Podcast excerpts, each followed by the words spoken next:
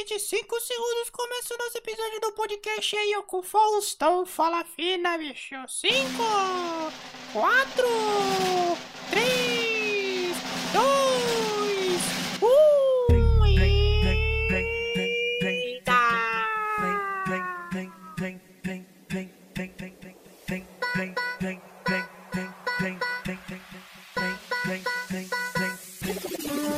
Bruno Calefo, Bruno, como é que você tá, meu bom? Tranquilo? Como é que tá sendo essa semana? Como é que tá sendo essa- esse período de pandemia?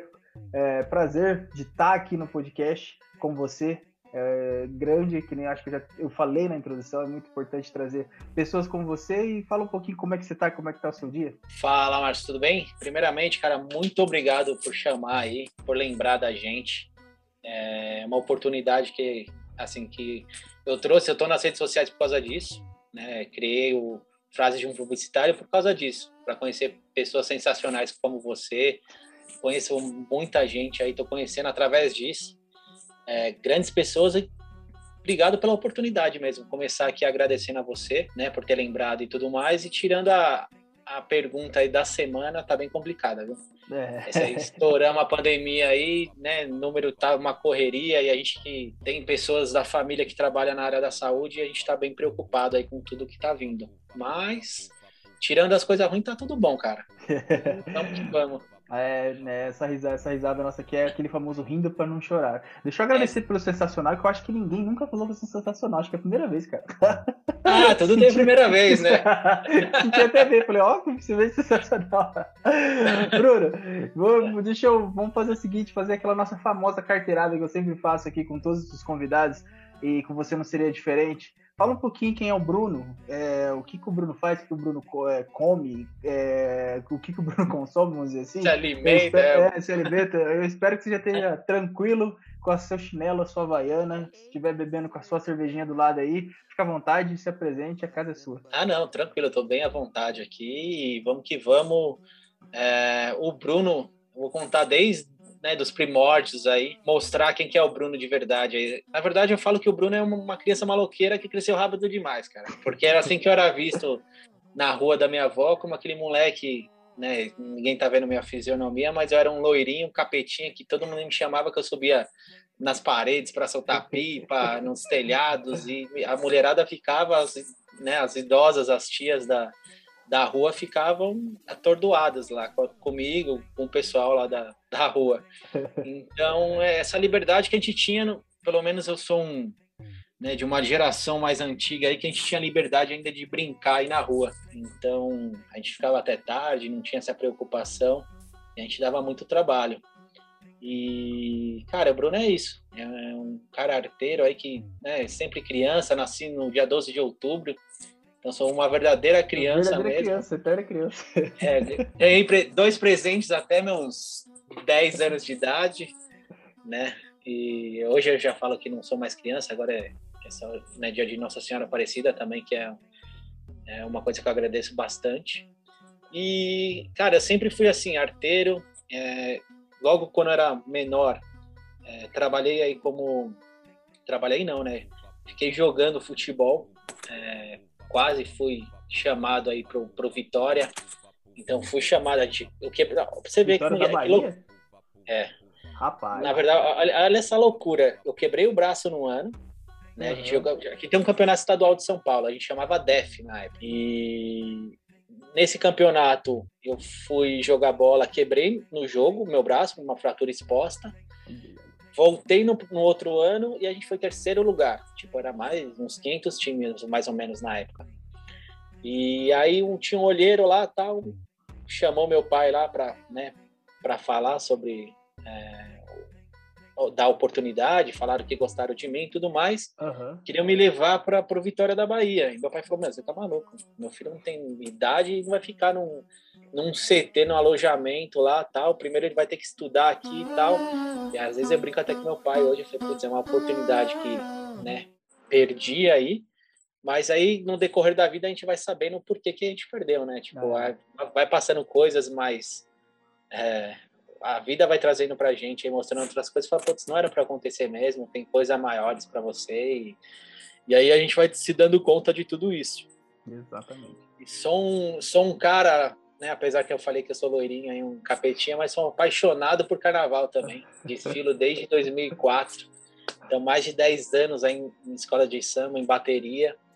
Só que assim, eu não sou aquele cara que gosta de carnaval da, da putaria, sabe? Que é a festa da carne. Então, eu sou daquele carnaval mesmo cultural, cara. Aquele que saiu depois da gripe é, espanhola de, de 1919, que todo mundo saiu pra rua depois pós-guerra e tudo mais. Sim. E a gente tem um grupo de samba também, né? Que a gente é daqui de São Paulo e do Rio de Janeiro. Que até mandar um abraço pra galera lá do grupo da Cidade do Samba, que hoje é cidade sem samba, porque não tá podendo nada. Exato.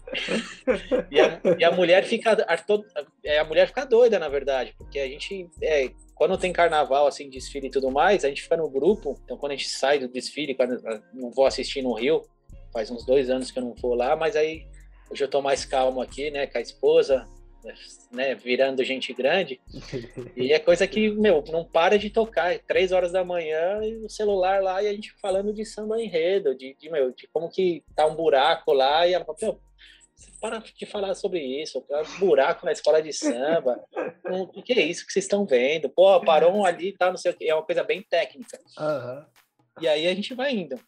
E assim, sou, sou esse cara apaixonado por, por carnaval. Isso né, de, agora desde 2017, 18, deu uma parada, que aí eu acho que entrou coisas maiores na minha vida, como a, a criação da agências, que eu espero falar mais para frente aí. Sim. E na faculdade, que nem eu falo, as coisas para mim sempre aconteceram muito grandes, assim, né? Tipo, quando eu vou para uma escola de samba, eu tocava tamborim, que é um instrumento que, meu, chato, muito chato, tem muita passagem e tudo mais, eu sempre queria ir para o lado mais difícil. Uhum. Né? Embora aqui na escola de samba ali, que nem no futebol era goleiro.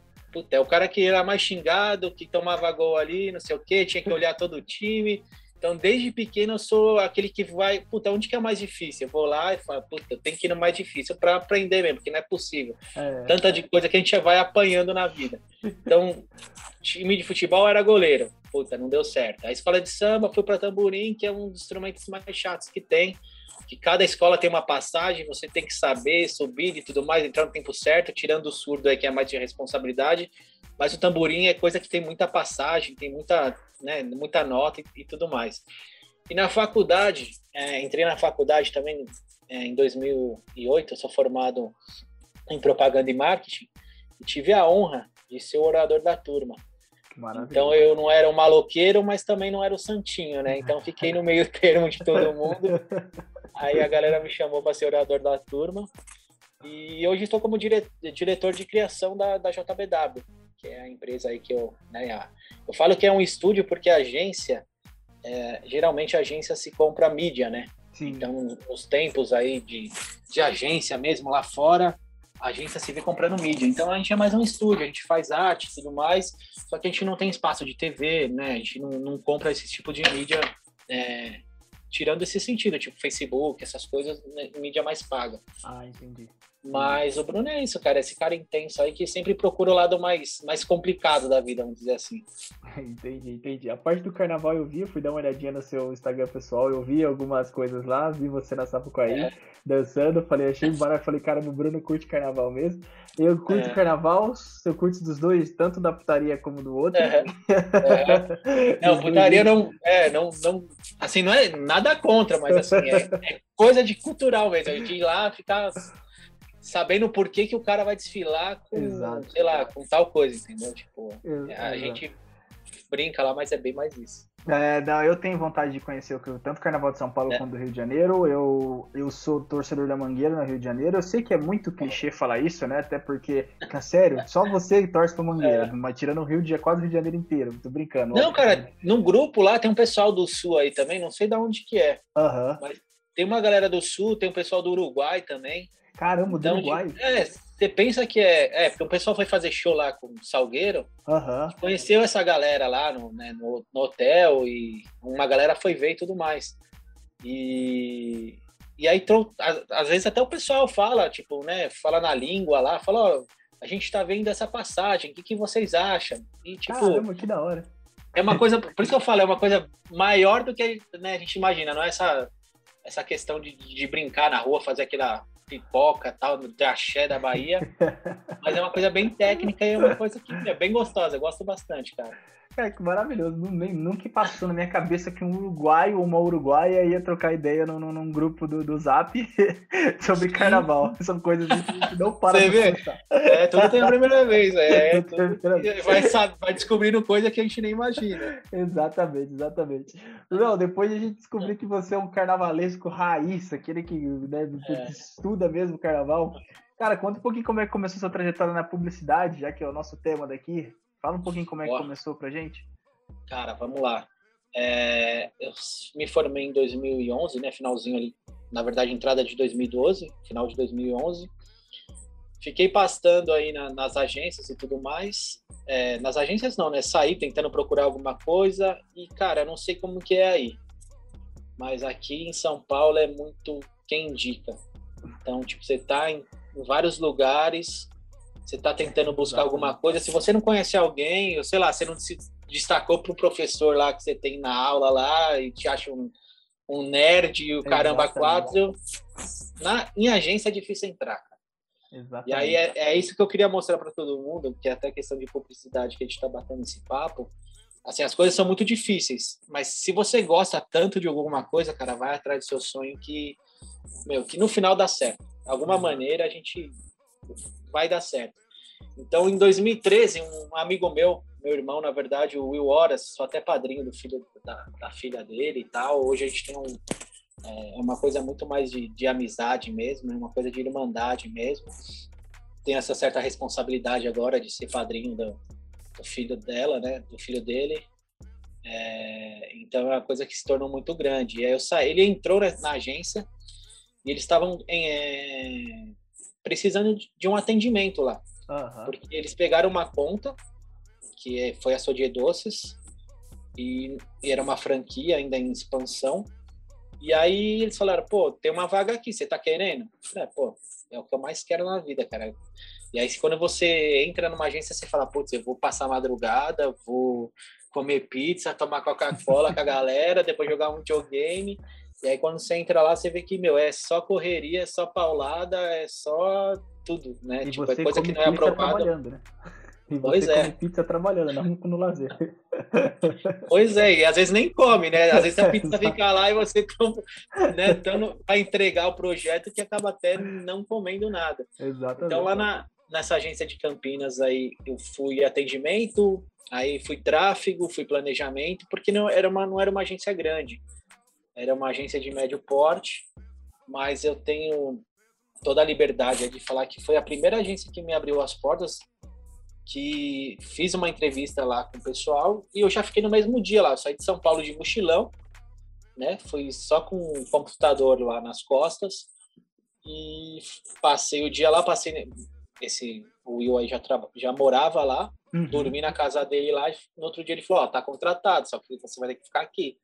Mas como que eu vou ficar aqui, cara? Não tem, não tem onde eu dormir. Eu, eu tinha, dormi no chão do quarto dele por uma por um tempinho lá, uma, uns três, quatro dias. E dentro da agência conheci um outro cara lá que era de, de do software lá que fazia o, o, desenvolvimento web. Falou: Meu, tem um espaço lá em casa, você quer morar um tempinho? Pô, a gente acabou. Na verdade, foi nós dois que sair do aluguel ficou de favor na casa dele, os dois meses lá, ele com filho pequeno, agradeço muito o Thiago Amorim lá. E, e, fiquei dois meses e aí tudo foi fluindo. Depois a gente alugou uma casa e tudo mais, mas assim, os três primeiros meses foi, foi perrengue. perrengue, assim. perrengue. Nada de chique. Maravilhoso. Cara, é bastante é. importante você falar essa questão do, do, do, do, que a gente brincou aqui com a pizzaria, com um negócio de pizza, eu ia falar pizzaria. Mas se, se bobear, acho que eu já até comi uma, uma, muitas coisas, um, quase o cardápio inteiro da pizzaria por causa de agência.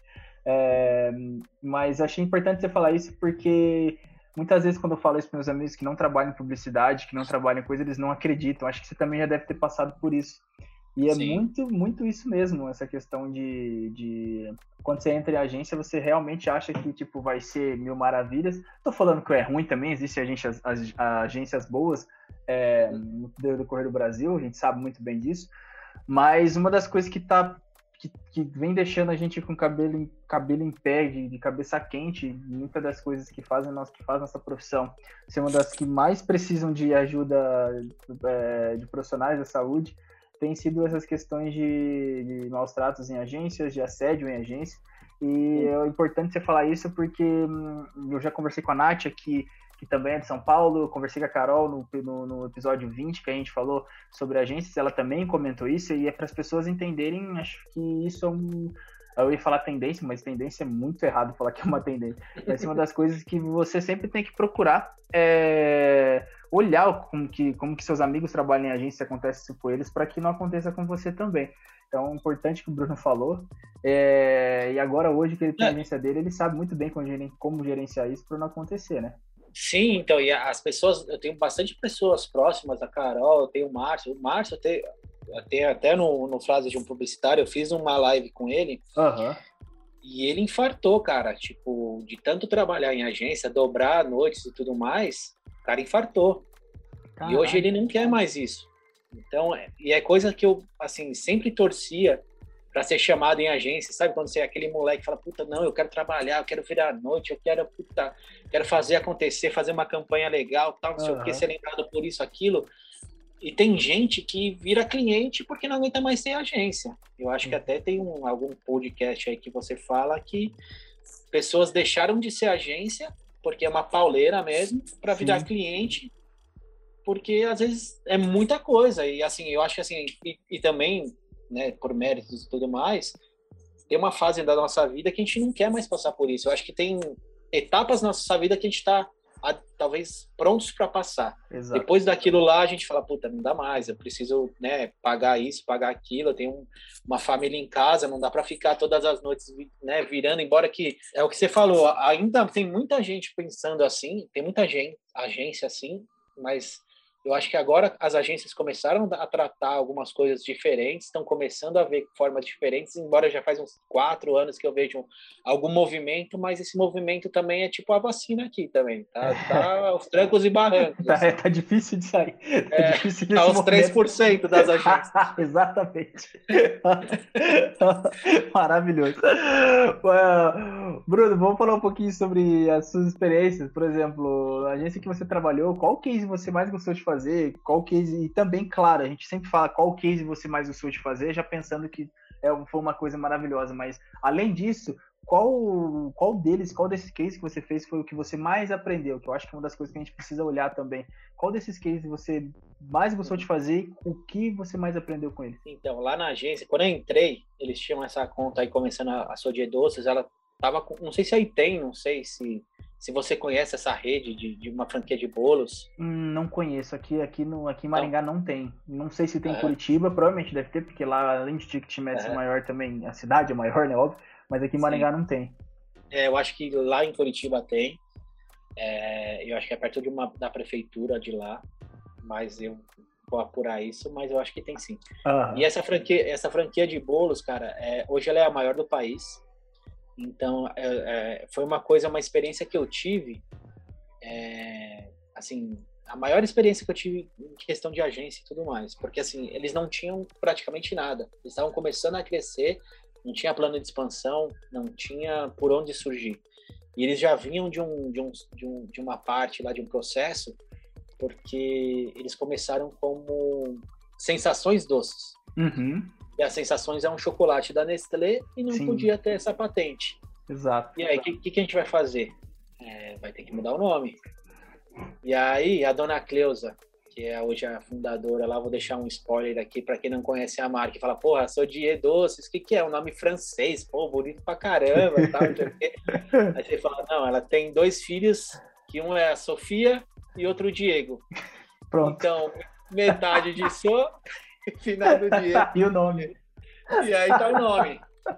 E assim, é uma coisa que ela leva para ela, assim, é uma coisa que deu muito certo, que ela leva o nome dos filhos, nome da empresa. E, e a gente lá, cara, fez coisas assim sensacionais para a época, eu acho. É... Lá a gente pegou com 86 franquias, né? Então eu fazia todo esse atendimento, esse tráfego, né, de, de todo mundo pedindo arte e tudo mais, são eram 86 pessoas que eu falavam, isso só de Sodier, porque depois eu atendi uma outra franquia que chamava Rede Orto.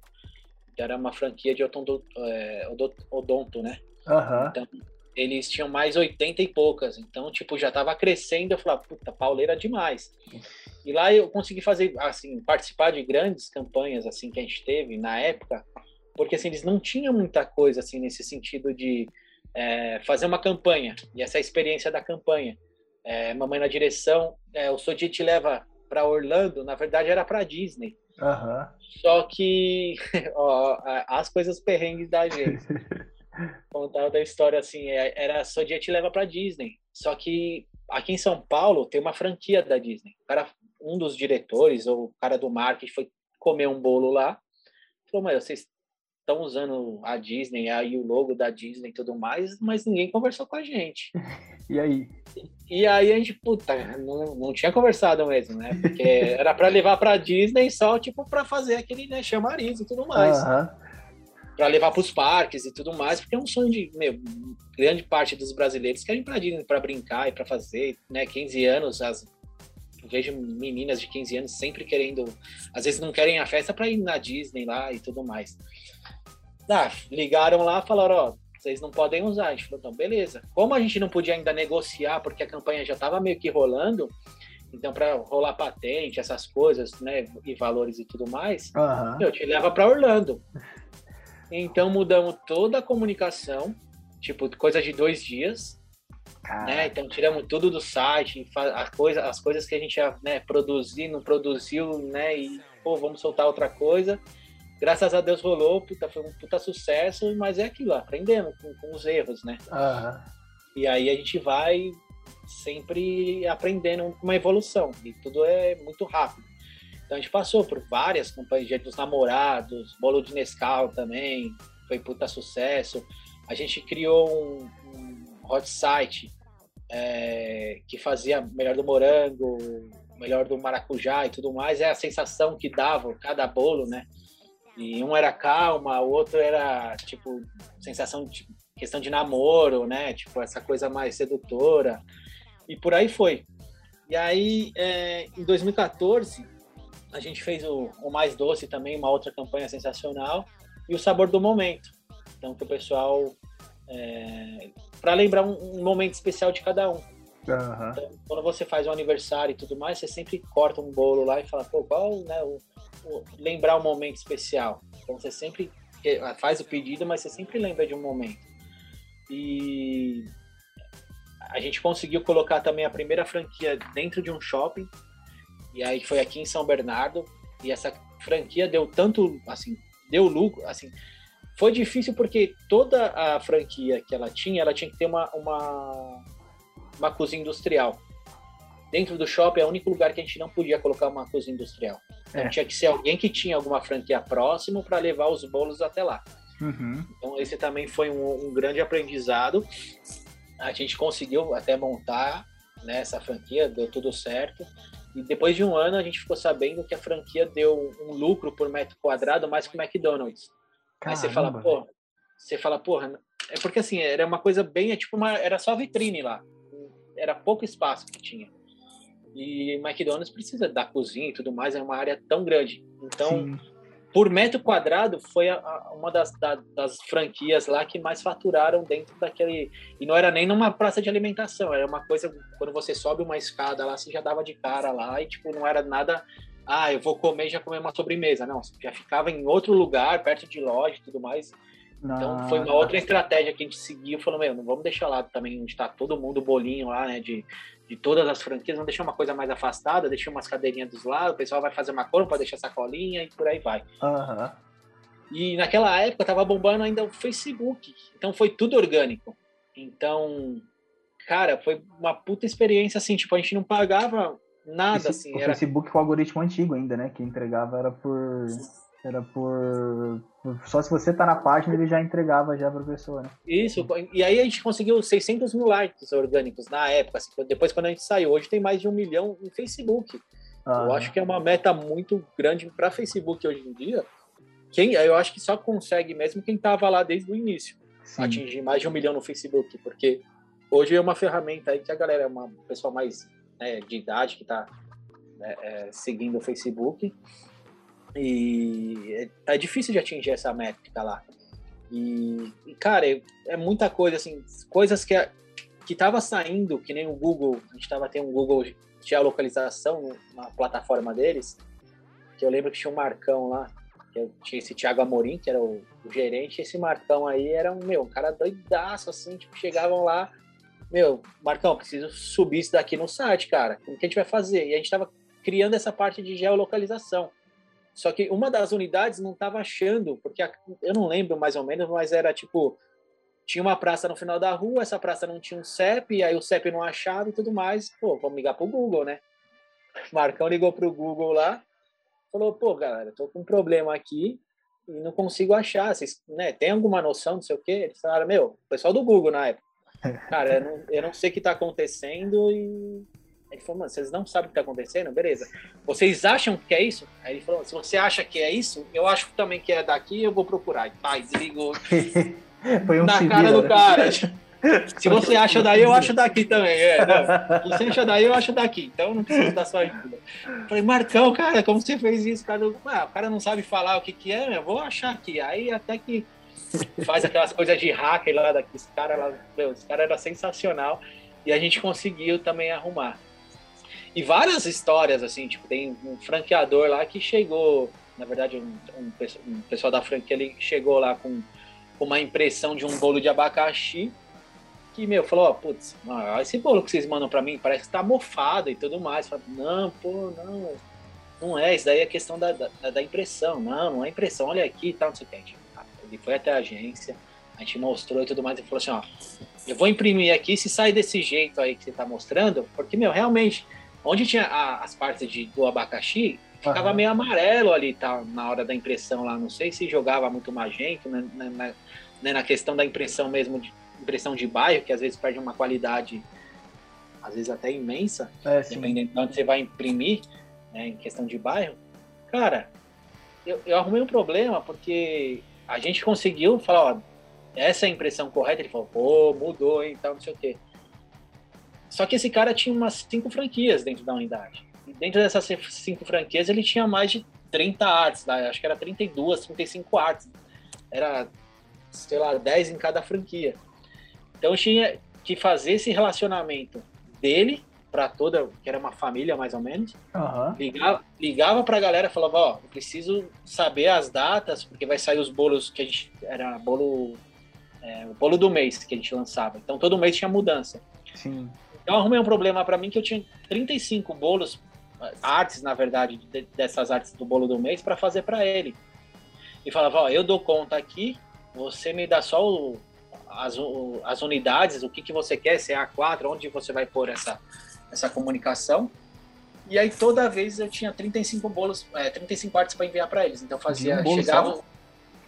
De um bolo de um, só? É, de um bolo do mês, é, que era o bolo do mês. Nossa. Então ele colocava um, um banner, aí ele colocava uma 3, aí na frente ele colocava uma 4, aí tinha para pôr na mesa também. Então, de, dentro das unidades, cada unidade tinha quase 10. E dessas eu falei, meu, eu tenho 30 artes para fazer. Eu chegava lá na criação falava, ó, hoje é dia da arte do fulano. Aí parava a criação, vamos entregar lá para o pessoal da, da gráfica. E aí acabei passando por causa disso, né? Porque eu acabei criando um problema, mas foi uma solução. Na verdade, o cara trouxe, e aí, como solução, encontrei essa solução que tinha mais certo. Eu falei, ah, então imprime na nossa gráfica, você paga eles lá, e a gente só entrega para a gráfica no tempo certo para né, fazer tudo certinho. E aí eu saí. Aí, aí eu saí em 2014, 2000, finalzinho de 2014, é, dessa agência, porque ela foi perdendo a conta, ela perdeu a Sodier, aí a fiquei segurado pela uma outra franquia, que era a franquia da, é, da Ortodontia. Uhum. E, de, e, tinha uma outra franquia lá também que era de chocolate, mas aí foi perdendo, perdendo. Eu falei, não dá mais para te segurar. Você quer vender? Eu falei, puta, não, vender eu não quero sair porta a porta, porque puta, eu sou criação. Assim, na verdade, é, é por isso que eu falo, hoje eu tô como criação, porque eu nunca fui criação. Sim. Sempre trabalhei com atendimento, então essa loucura de agência que você, de tanto você querer, você fala, puta, dá um jeito que eu vou, né, vou entrar como atendimento, criação e vou me especializando em qualquer coisa, de tanta vontade que você Quer entrar né? mercado. Quer entrar, entrar na, na coisa e depois ver se você se decepcionou ou não. Exatamente. Mano, ainda bem que você falou. E você falou tem uma coincidência. Eu também já trabalhei com atendimento de, de conta de odonto. E é uma das coisas que eu aprendi. Eu aprendi bastante coisa nesse tempo que eu trabalhei com essas contas de odonto, principalmente na época, que nem você falou do Facebook. Eu lembro que foi na época que, que o Facebook ele ajudava bastante os vídeos. É, eu digo ajudava assim porque hoje o Instagram é mais ou menos o que o Instagram faz com Reels hoje, né? Na época, uhum. nossa, eu lembro que a gente pedia para os doutores fazerem criarem vídeos, né, para deles é. falando dos, dos, produtos e iam muito bem, eram estratégias que iam muito bem. E eu lembro que nessa entregava, né? Porque entregava, entregava é. e tipo, até mesmo alguns deles eram criativos. Eu não sei se eles tinham. É, porque eles acompanhavam muita gente de, de, sei lá, por exemplo, da comédia, ou acompanhava gente que falava bem, Faustão, alguma coisa uhum. assim. Mas eu lembro que tinha alguns que faziam até algumas coisas criativas, coisas que a gente nem pedia. Então eu lembro que foi mais ou menos aí que eu vi que eu podia trabalhar com criação, vendo como que eles faziam. Porque, querendo ou não, a gente tem os nossos meios tradicionais, a gente tem aquelas coisas que a gente vê. Pô, a Coca-Cola faz uma puta propaganda. É, a, vamos pegar outro exemplo. A Netflix faz, faz, muitas propagandas, só que quando a gente vê que é possível fazer, acho que a gente entende que talvez você pode até ser mais criativo. Foi assim que eu comecei a me entender mais criativo, por exemplo, na área de publicidade, vendo que os médicos faziam sendo que eles eram médicos e todo mundo tem aquele negócio de, de ai, ramo tradicional, ego publicitário. Hã? É, o nosso ego publicitário, ah, o terno e gravata, e depois a gente descobre que não existe regra, regra é fazer. Mas Sim. nesse período que você ficou pastando, que nem você falou, que você saiu da agência e ficou pastando, você já falou que teve uma agência, é, então eu queria saber por que, que você resolveu montar uma agência, qual foi o estalo que chegou assim e falou, acho que. Claro que não foi de um dia para noite que eu falei, uhum. que deu estava, oh, acho que eu tenho que montar uma agência. Mas só por que, que você resolveu montar uma agência? Cara, por uma decepção muito grande. É, eu cheguei, para você ver, assim, eu sempre gostei dessa coisa de, de criar, de fazer coisa, sabe, uma coisa que sai do padrão mesmo. Eu criei um, um, um currículo na época, que era 2015, eu peguei o Photoshop, às vezes nem mexia muito em Photoshop e tudo mais, brincava e falei, cara, o LinkedIn eu acho que é a plataforma que mais se encaixa aí pra gente, pelo menos eles, é uma plataforma que só estuda isso. Então uhum. os caras devem ser bons nisso, né? Tipo, tá sua foto lá primeiro, depois tá lá é, é o que, que você fez, né? Ou, algumas coisas que você passou. Então, tipo, tinha uma regrinha. Eu falei, meu, eu não vou usar desses caras, a lógica desses caras. peguei o currículo, peguei uma, uma 4, assim, fiz lá o, o 29,7 por 21 lá, deixei bonitinho no, né, no, no, A4 e montei o, como se fosse minha tela, eu tirasse um print da, da, da tela do LinkedIn. Uhum. E comecei a entregar. Aí entreguei ali e tal, não sei o quê, até que eu fui chamado para uma fazer uma entrevista numa agência, que é do grupo ABC, né, que é do Nizam lá tal. Então são várias agências. E fui lá, falei, meu, puta, cara, assim, mas assim, depois de pastar muito, assim, tipo, é coisa de entregar, sei lá, 12, 15 currículos por dia. Chegar e chegava, ah, não, mas você tem que ir lá no LinkedIn, ficar falando com RH e papapá. Pô, você ligava para, né, ligava, mandava mensagem para RH, e o RH todo atencioso, não, quando tiver vaga, é, a gente está sem vaga agora. E... Nossa, RH era atencioso mesmo, porque aqui, na, aqui, é, em Maringá, aqui em Maringá você manda, ninguém, ninguém te dá o, o feedback de Feedback, retorno. é. Ninguém te dá. E, e, não, eu tô falando só da coisa boa, fora é, tem, é que tem esse 15, lado também. Tem o recorte que 15, tá fazendo. É, dos 15, eu tô falando a parte boa, nem tô falando o que, que eu, assim, né, a, a, na verdade, a, a, tristeza de que você chegar e falar: caramba, mandei 50 currículos hoje, ninguém me respondeu. Será que chegou? Aí você fica nessa paranoia: será que chegou?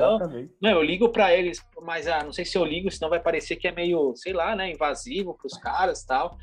E é uma coisa que, quando eu conversei com a Ká, que é também daqui, que trabalhou na Publicis e tudo mais, eu falo, puta, eu não sei se eu deixei de fazer alguma coisa a mais, porque, meu, ela foi bem bastante incisiva, ela foi na cara de pau lá, tá, não sei o quê. Meu, eu quero entrar, tá, me deixa eu trabalhar por um mês aí e tal. E comigo não deu certo, eu não sei porquê, mas né, não, não, não, vou criar nada aqui, mas comigo não deu certo. Às vezes é sorte mesmo, uhum. é, não sei, às vezes é do dia da pessoa, dormiu mal, não quer falar com você e tudo mais. E eu cheguei nessa entrevista é, para fazer. Cheguei nessa entrevista, tal, bonitinho. Aí eh, tinha mais um rapaz lá. Aí ela falou assim: vamos conversar lá, tal, na sala, tal, tal. Vamos.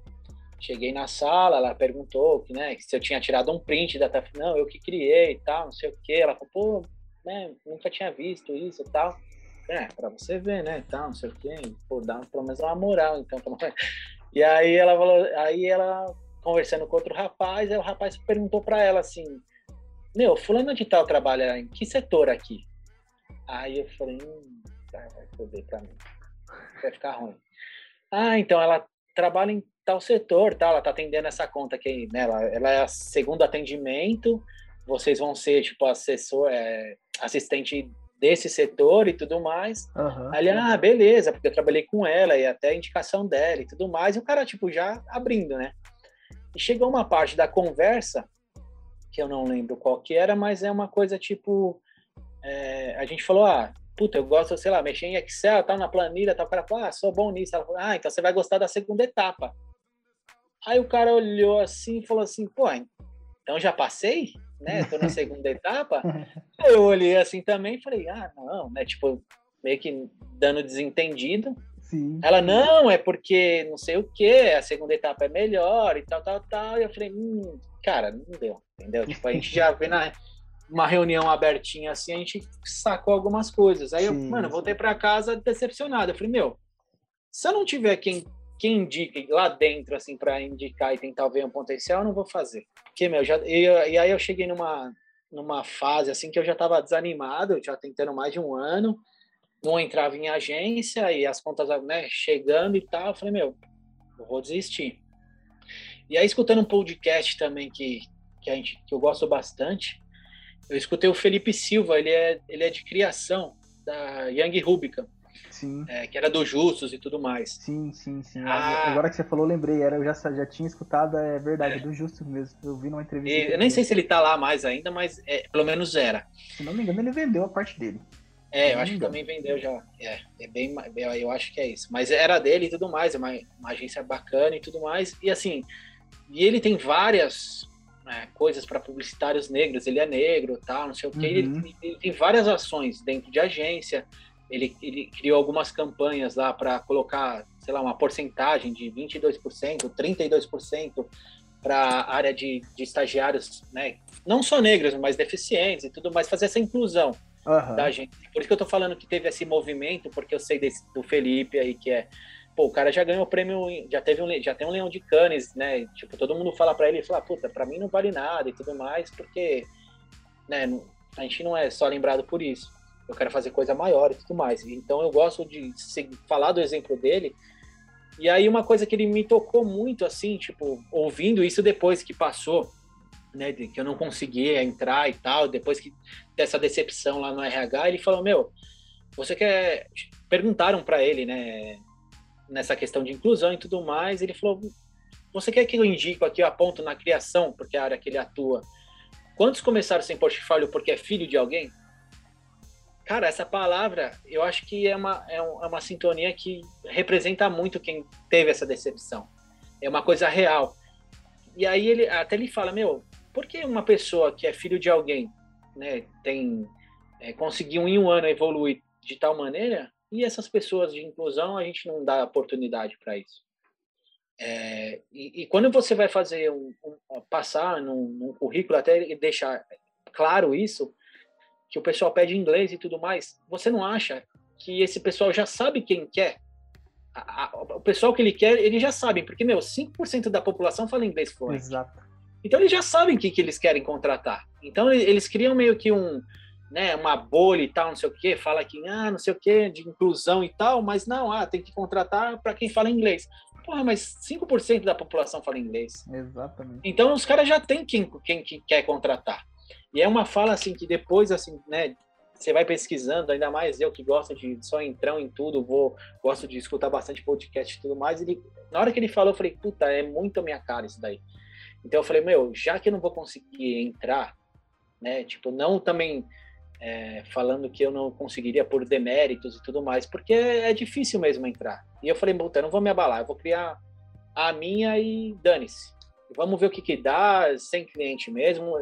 Tanto é que eu, voltando para casa, né? A gente voltei uma vez de, trocando ideia com esse irmão meu que me chamou lá na, na empresa de Campinas. A gente chegou no carro dele e falei: Meu, a gente já deu dinheiro para tantas pessoas, cara, a gente trabalhando tal, não sei o quê, por que a gente não monta a nossa coisa? Por mais que a gente comece com a vendinha do fulano, vai ser o nosso dinheiro e tudo mais, tipo, vamos trabalhar pra gente, cara. E aí ele falou, mano, aí ele chegou na casa dele e falou, meu, eu topo esse negócio que você falou aí.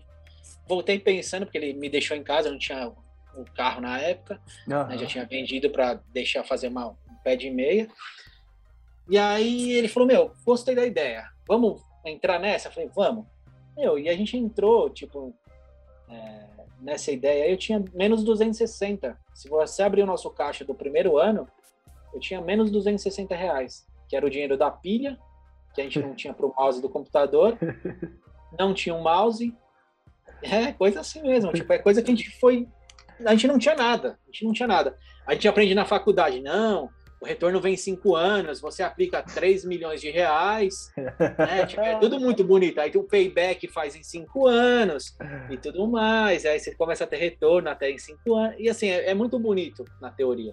Como diz o Maravilha lá do Neto, lá, o, o comentarista, Bom, isso é lindo, maravilhoso, mas na prática, cara, é totalmente diferente. Aí tive que dar as caras mesmo. E, e aí hoje eu tô aí, né? Faz quatro anos que eu tô com a agência, é, passando vários perrengues. A gente ainda criou a agência numa época, né, pós aí depois da Dilma, aí que estava todo mundo uma crise danada. Aí agora a gente está passando por pandemia, tudo fechado. Então já é a segunda coisa que abalando a gente, mas a gente está aí, cara, tá fazendo o nosso trabalho na né, humilde. É, graças a Deus, hoje eu acho que tem algumas é, empresas caindo na real que se você não está no online, você está perdendo uma grande parte do mercado, porque se você está fechado, você não consegue lucrar. Então isso está trazendo alguns clientes assim que não olhavam para a gente e começa a bater na porta, falou, oh, putz, eu preciso isso daqui urgente. Uhum. É, não sei como que também está o mercado aí, mas eu acho que está meio que des desesperador também para eles. Então ele falou, eu preciso criar isso daqui pelo menos para ter alguma coisa, porque eu tô fechado, a galera precisa me ligar, não sabe onde contactar a gente. E, e aí eu tô nessa, cara. E aí é uma coisa que, assim, foi, foi de uma decepção grande, que eu sei que o mercado é assim.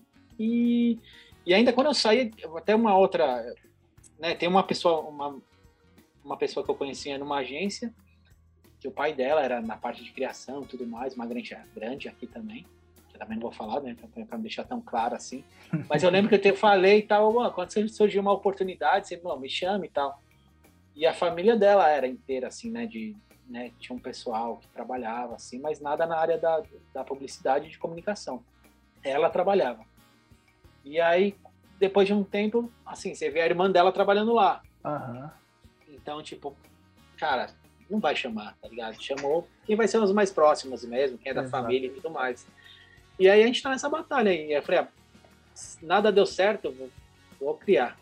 E vamos ver o que acontece, vamos fazer essa brincadeira aí. Vamos ver o que, que dá mais pra frente. Já são quatro anos, né? Ainda bem que tá indo. É, enfrentando tudo aí, enfrentou pós-Dilma, agora enfrentando a pandemia, tá indo que tá indo.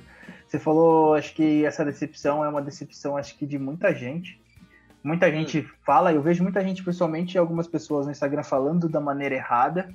Eu entendo o que elas querem dizer, mas elas falam de uma maneira, acho que muito agressiva, por exemplo, tacando pau em agência, como se fosse uhum. a pior coisa, mas é mesmo aquilo que a gente estava falando no começo. Aí, não estou dizendo que a agência é fácil, acho que o Bruno também já disse pra gente que não é, que não é fácil trabalhar em agência, mas acho que essa decepção, acho que 90 e pouco tantas uhum. por, por cento das pessoas que trabalham em publicidade e marketing tem, porque é uma das maiores críticas que eu faço, é, como eu estou aqui em Maringá, eu nunca trabalhei no mercado em São Paulo, Rio de Janeiro e outros grandes centros, mas a principal crítica que eu sempre faço às agências é que como é difícil você é, evoluir com a parte de estudo. Tipo, eu nas experiências que eu tive em agência sempre foi aprendendo o que não fazer. Eu não sei se você também teve essa, essa experiência, mas aprendendo o que não fazer. Ah, não deixar para planejar um evento com menos de 30 dias, não deixar para de, de, entregar as coisas do, dos clientes com dois meses de antecedência. Uma vez eu estava conversando com a menina de do Rio Grande do Sul, ela trabalhava na W3 House, e lá eles recebem, por exemplo, um briefing. Tudo bem que eles têm clientes grandes, como a Tramontina, mas eles recebem um briefing da Tramontina, tipo, Dia das Mães em março, fevereiro. Então, tipo, facilita muito o trabalho dele. Mas eu sempre vejo que algumas, aqui em Maringá, as agências deixam fazer as coisas muito em cima da hora. Muito em cima da hora, muito em cima da hora. Isso atrapalha demais. Eu não sei se isso já aconteceu com você também. Sim, eu, eu acho assim, não acho que é, essa coisa aqui, né, que você falou dela, às vezes acaba sendo exceção e com certeza, exceção. É, tem até um.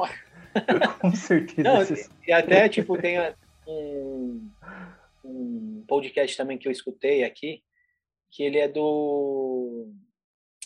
Eu vou lembrar o nome dele. André Passamani, ele é da, da Mutato. É uma agência aqui também de São Paulo. E, cara, ele falava isso.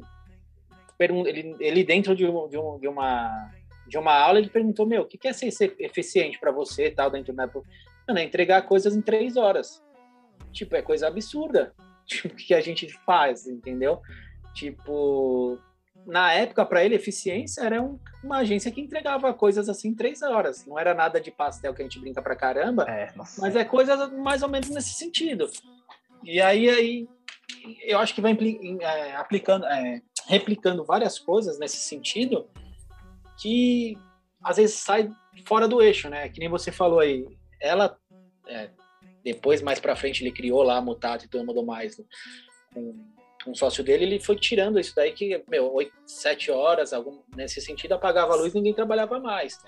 Mas hoje você vê que a maioria das agências, pelo menos aqui eu conheço, que nem eu falei, o Márcio Michel, que trabalhava numa agência, ele infartou lá dentro da, da agência para virar, entendeu?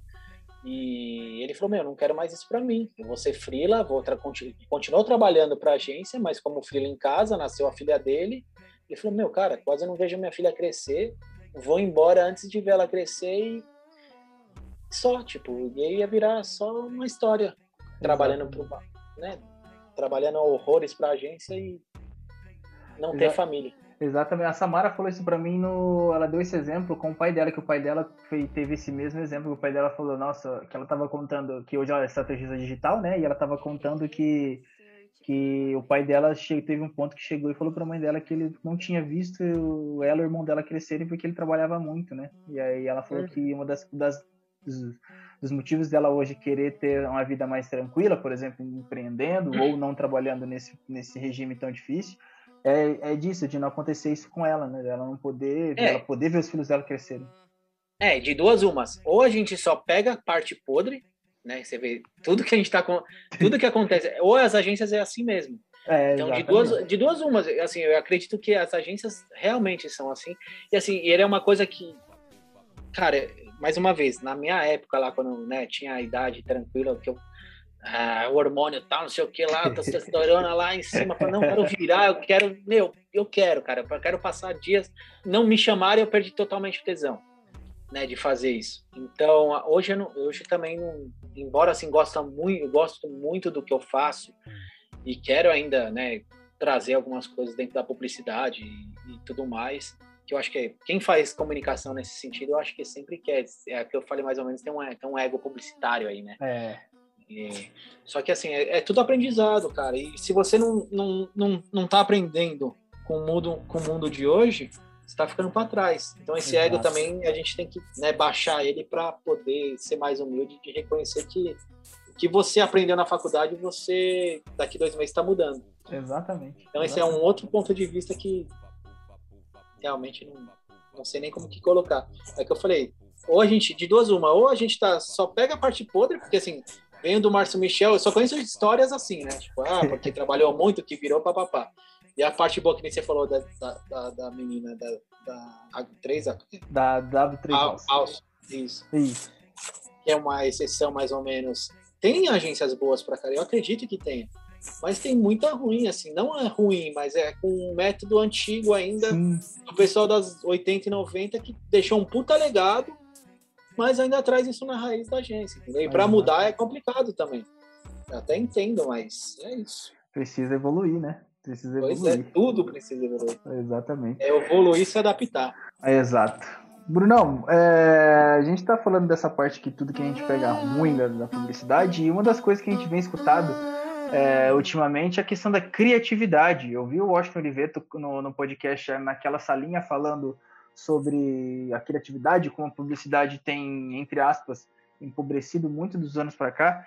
E eu queria saber, você acha que está faltando criatividade na publicidade? Você acha que isso é uma das coisas que vem realmente deixando mais pobre, ficando mais pobre nos últimos anos?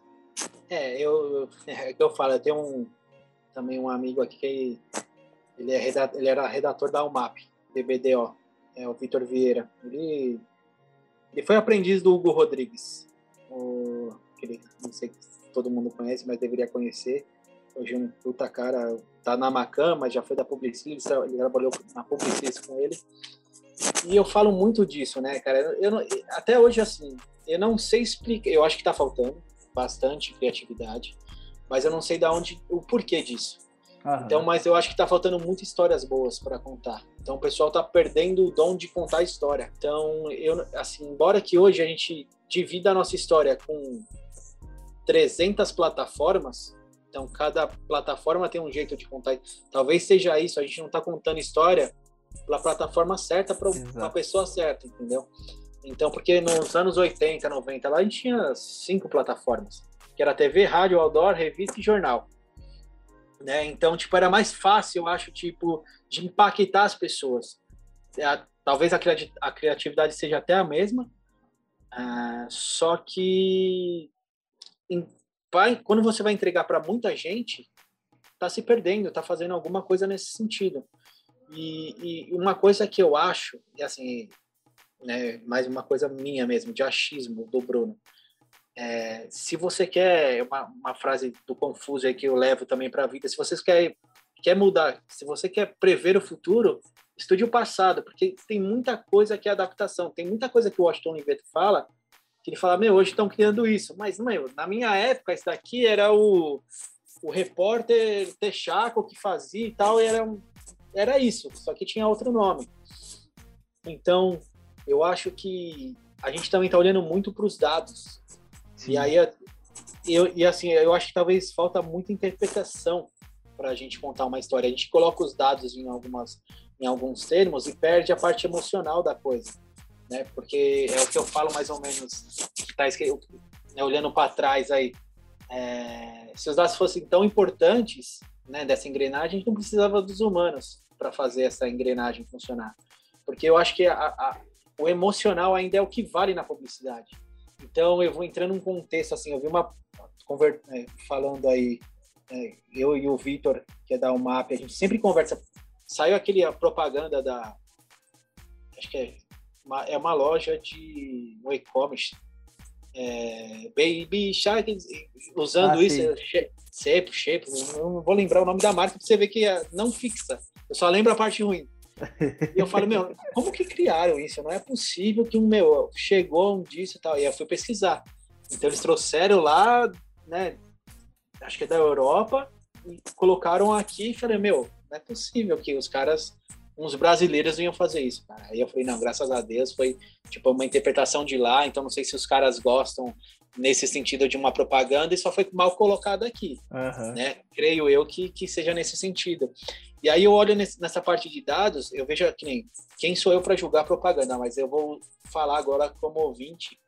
Tem uma propaganda agora da Garoto, do, que fala do cacau brasileiro, que não sei se já passou aí, mas eu olhei também, é dois cachorros conversando, um alemão e um inglês, aí chega o cachorro choco, o caramelo lá, tá, e fala, meu, você não tá entendendo brasileiro e tal, vocês não vão entender, tipo, os maiores, creio eu, psicanalistas do mundo deve ser um alemão em inglês, embora eu falava, meu, puta, o melhor chocolate acho que é suíço, né? Por que colocaram um alemão em inglês? Aí eu acho que né, no briefing que receberam, falaram, meu, deve ser um psicanalista que estão tentando entender o brasileiro porque gosta né, desse cacau, não sei. Mas saiu muito fora de contexto no sentido que aí entra na parte de, né, dos dados. Falaram assim, ó, se você colocar uma campanha de cachorro, você tem 30% de views lá, né, de, de share para a marca. Uhum. E aí eles colocam um cachorro lá que está totalmente fora de contexto da propaganda, que eu falo, puta, eu realmente não, não sei se eu entendi isso. Porque né? E, e aí eu não sei se é por causa do brasileiro que os cachorros não entendem o brasileiro, não, não sei se o cacau é mais gostoso que todos os outros chocolates e o brasileiro né, nessa forma do brasileiro mesmo, de, de, entender as coisas, que é muito complexo e tudo mais, uhum. que é uma coisa totalmente, né, que apareceu do de uma outra propaganda que eu acho que foi né, bem feita, que era do Guaraná, coisa nossa.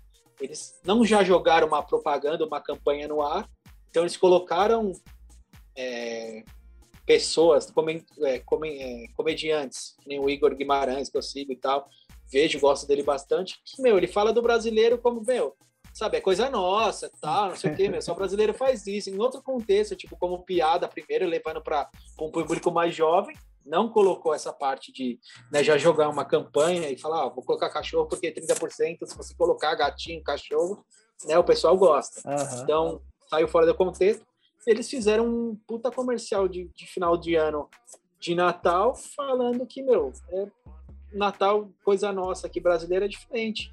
Então, tem o pavê, tem as brincadeiras, tem briga de família, tem gente que leva tapoer no final, é, com a Paula Fernandes.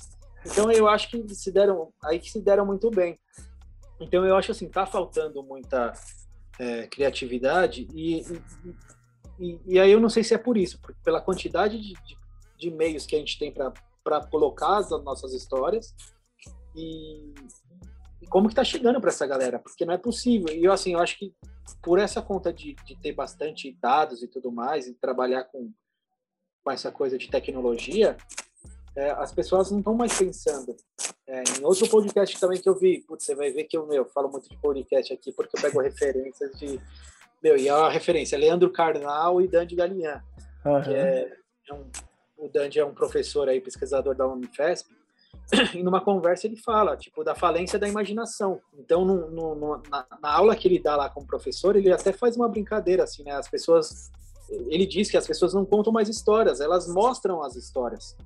Né? E, e aí, quando ele faz uma brincadeira lá, uma...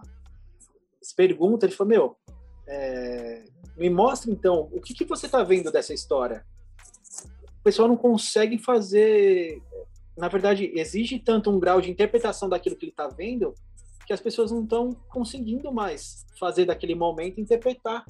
só é aquilo é aquilo. Eles não, não criam mais nada em cima da, do que eles estão vendo. Ah, putz, sei lá, caiu um chocolate e uma outra coisa, uhum. sabe?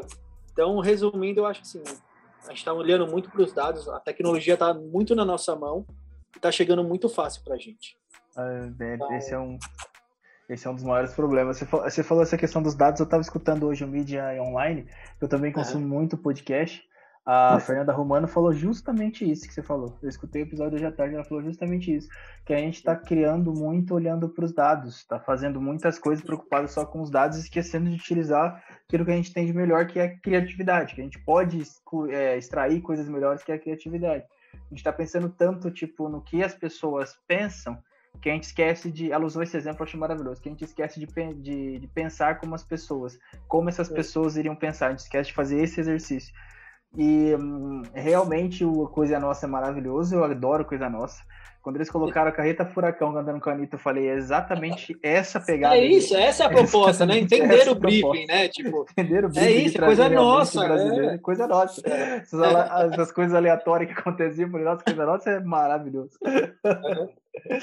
Mas... É, então, e ainda mais ah, pode, perdão, pode, pode falar, pode falar, Diego. Não, então, eu, eu sei que a velocidade está muito grande, né, é, para nós e tudo mais, mas é, eu acho que ainda tem que ter essa tratativa é, de tratar a publicidade desde os primórdios, lá da época da caverna. Meu, as pessoas, pelo menos desde a, a, lendo o livro Os Homo Sapiens e tudo mais, meu, se comunicavam lá, arriscando e tal, fazendo uma, na fogueira, contando histórias e tudo mais. E aquele glamour, aquela emoção de contar história, né? E aí eu acho que eu acho que nem a, as métricas sempre vão existir né, na verdade, sempre vão existir, não, estão existindo. Uhum. Só que a forma de contar a, a, as histórias nunca vai, é, é, uma coisa que não vai se perder. É a essência do humano é essa. É a essência Exatamente. nossa é de contar história, de ser, sabe, é um glamour, tal, que não sei o que, aquela sedução que a gente fala, né, que uma, uma propaganda hoje não tem mais, e a gente escutar, tipo, com glamour, assim, com uma sedução, escutar uma boa propaganda, que a gente só está falando que, a, na verdade, as empresas pensam quanto que eu estou ganhando com isso daí de retorno, né? E elas esquecem que as, as marcas estão deixando de ser construídas, mas grandes marcas aí entenderam isso, que fazem isso muito bem. Exatamente. Mas eu acho que é isso, cara. Tá falt... Acho que tem muita tecnologia. Então é voltando aí na fogueira, sempre existiu, só que hoje é de forma diferente. A gente reúne a família em frente a uma televisão, em frente a um, né, um almoço de família e tudo mais. Os meios mudaram, mas a forma de contar a história é a mesma. É a mesma, é a mesma. É a mesma. Eu acho que é isso que a gente está perdendo, né? a criatividade de, de sedução, de seduzir, de, de contar, de imaginar coisas. Exatamente, exatamente. Bruno, em cima disso, é, quem trabalha com publicidade hoje tem muito essa dúvida, né? Que é se a gente realmente faz publicidade, mais ou menos que a gente está comentando aqui, ou se a gente está só seguindo tendência, que também segue mais ou menos que a gente falou essa questão dos dados. Mas é, nós fazemos publicidade ou seguimos tendências? Quais são as causas?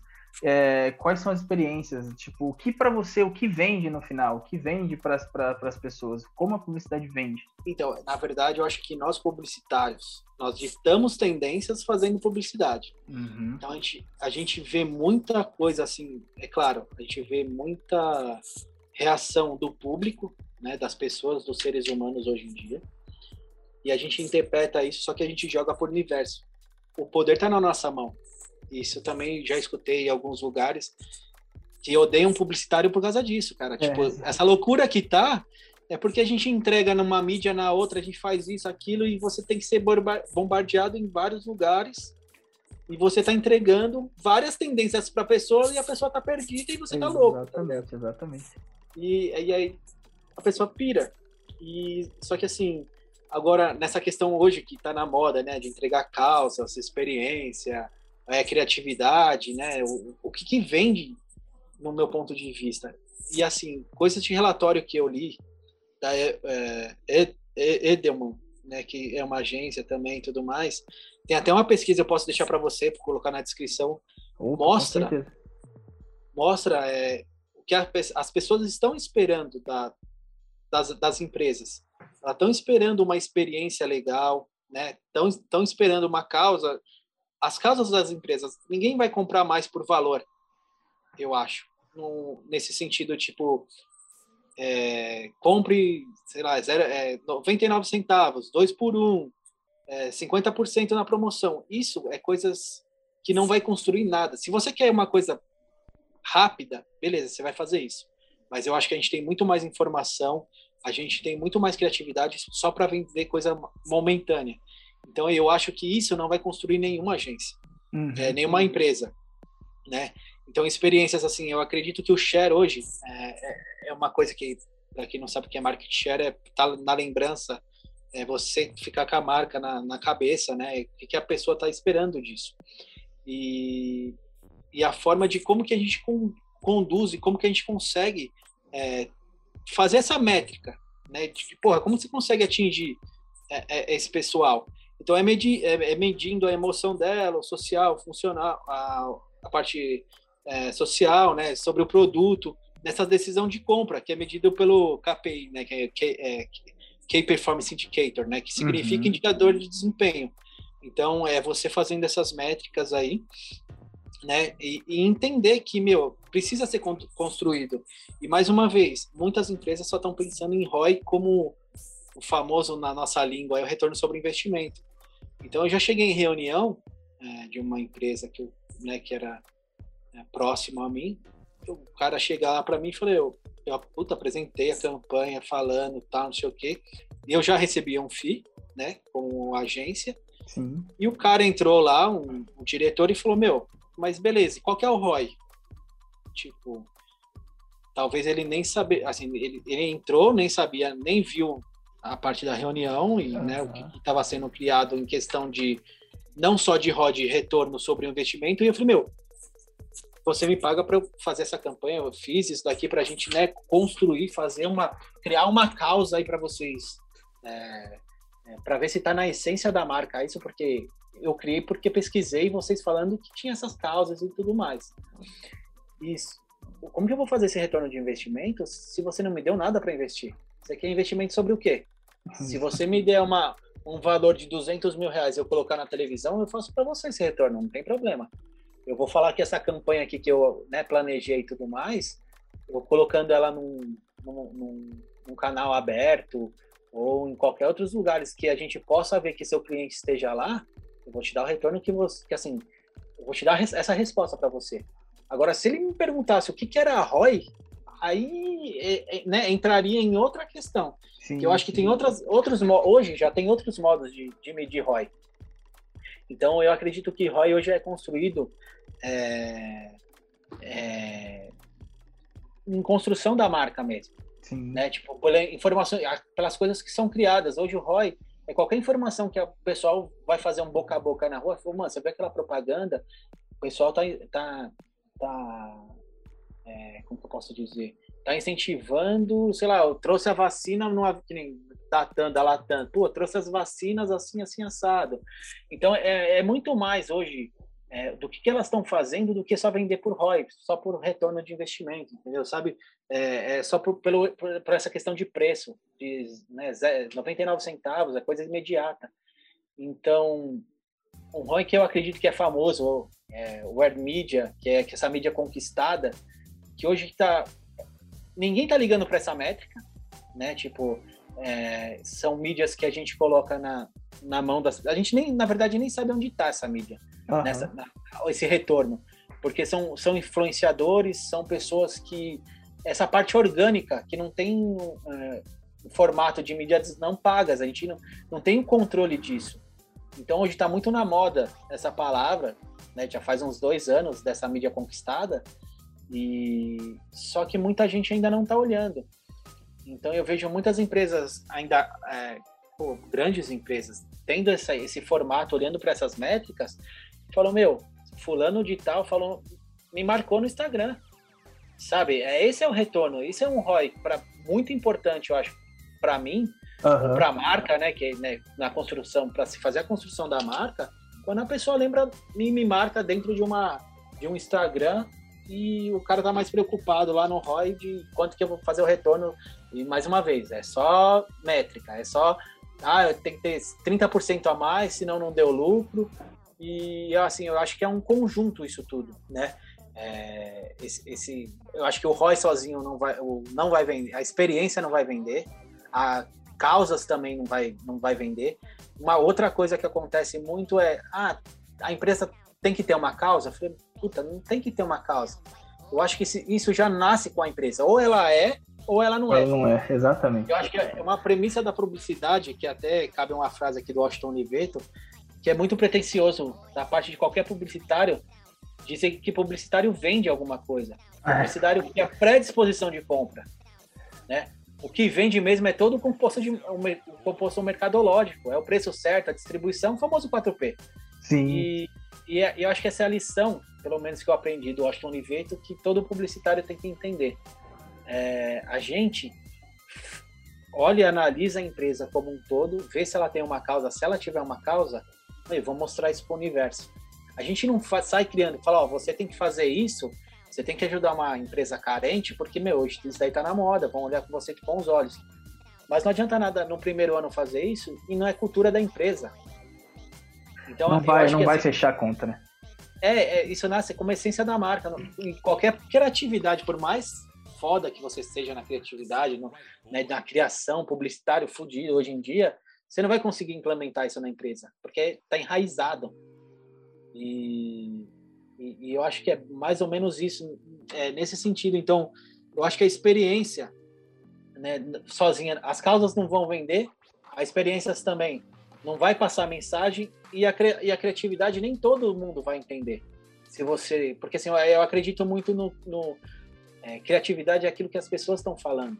Por mais que você coloque, é que, nem, é que nem eu costumo até estava fazendo uma reunião hoje um tempo atrás, né, com, a, com o pessoal de planejamento aqui, eu falei, meu, e ela batendo comigo na parte de criação, eu falei, meu, cada artista tem um, uma visão.